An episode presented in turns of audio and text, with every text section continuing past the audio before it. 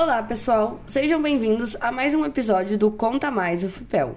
Eu sou a Luna e esse é o podcast do projeto de extensão Visitas Monitoradas pelos Prédios da UFPEL. Nesse episódio, vou falar um pouco sobre o local que foi sustento de muitas famílias durante mais de 50 anos na cidade de Pelotas e que atualmente abriga um centro de saúde que é referência em cuidados paliativos.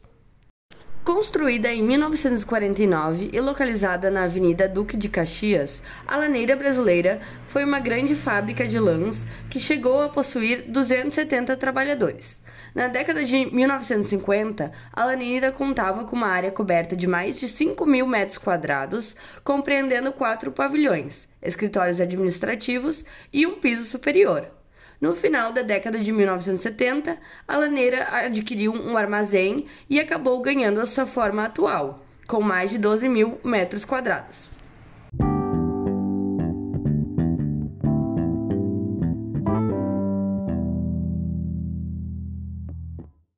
A laneira começou suas atividades em Porto Alegre, mas se transferiu para Pelotas em função da localização da cidade, próxima dos municípios de Bagé, Livramento, Uruguaiana e de algumas cidades uruguaias, regiões produtoras de lã.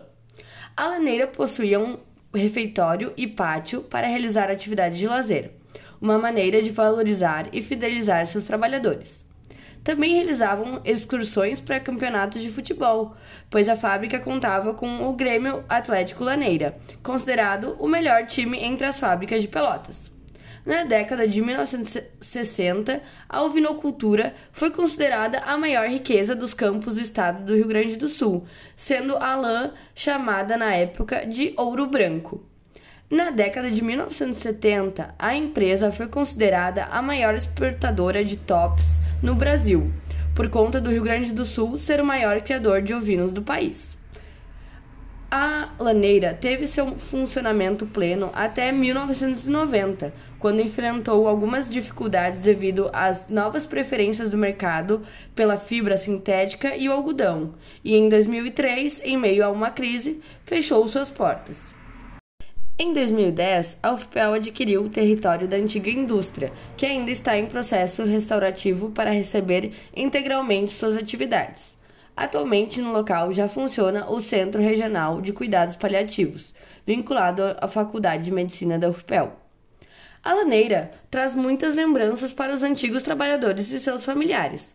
Solon Silva, na página do Facebook Antiga Pelotas, relembra um samba composto por um funcionário para uma colega de trabalho muito bonita.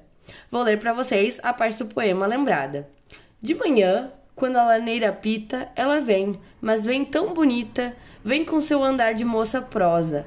Ela passa tão formosa pra laneira trabalhar. E aí, me diz, gostaram? Então,